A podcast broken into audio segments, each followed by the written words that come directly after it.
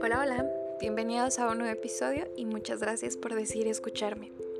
En esta ocasión les tengo un texto titulado Te elijo y como siempre se los comparto.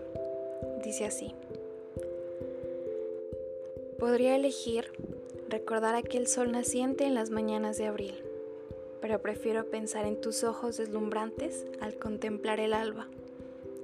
Podría elegir recordar aquellos momentos jugando en el césped a los cinco años, pero prefiero hablarte de aquellas memorias y que me cuentes las tuyas.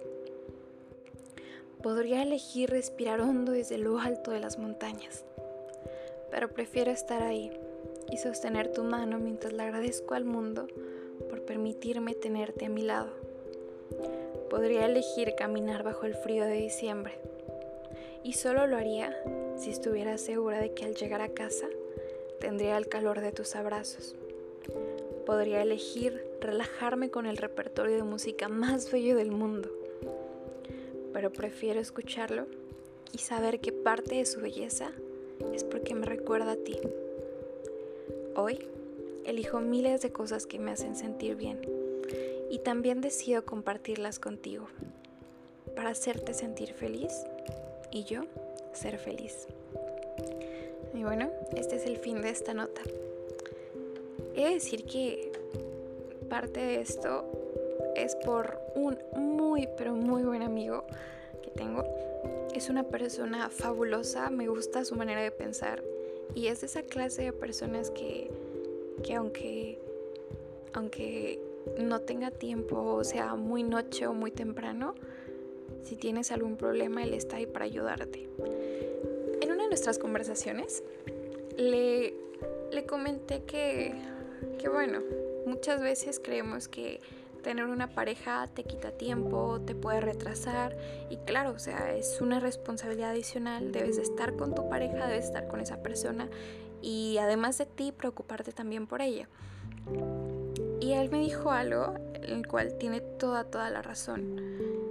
Cuando tienes a la pareja ideal, cuando la encuentras, no debería de retrasarte. Los momentos alegres deberían de ser mucho mejor. Aquellas metas que te planeaste deberían de resultar un poco más sencillas por tener el apoyo incondicional de alguien. Eh, y debe ser recíproco. Yo lo hago por ti y tú lo haces por mí. Y así debe funcionar esto. Creo que hay muchas personas, y hasta cierto punto me incluyo, tenemos miedo de creer que, que una persona nos retrasaría en, en, lo que estamos llevando, pero es un pensamiento erróneo, porque esa persona debería de, de inspirarte y de, de, llevarte mucho más allá de, de lo que crees poder. Se trata de formar un equipo donde ambos puedan lograr aquello que les hace feliz y, y tu felicidad es la mía y mi felicidad es la tuya. Esto así funciona. Yo puedo decir, como lo comenté aquí, escalar una montaña y sentirme realizada, pero estoy segura que sería más bello si la persona ideal estuviera ahí conmigo. Y bueno, este es el fin de esta nota. Muchas gracias por estar siempre conmigo. Los veo en el próximo episodio y les deseo lo mejor. Adiós.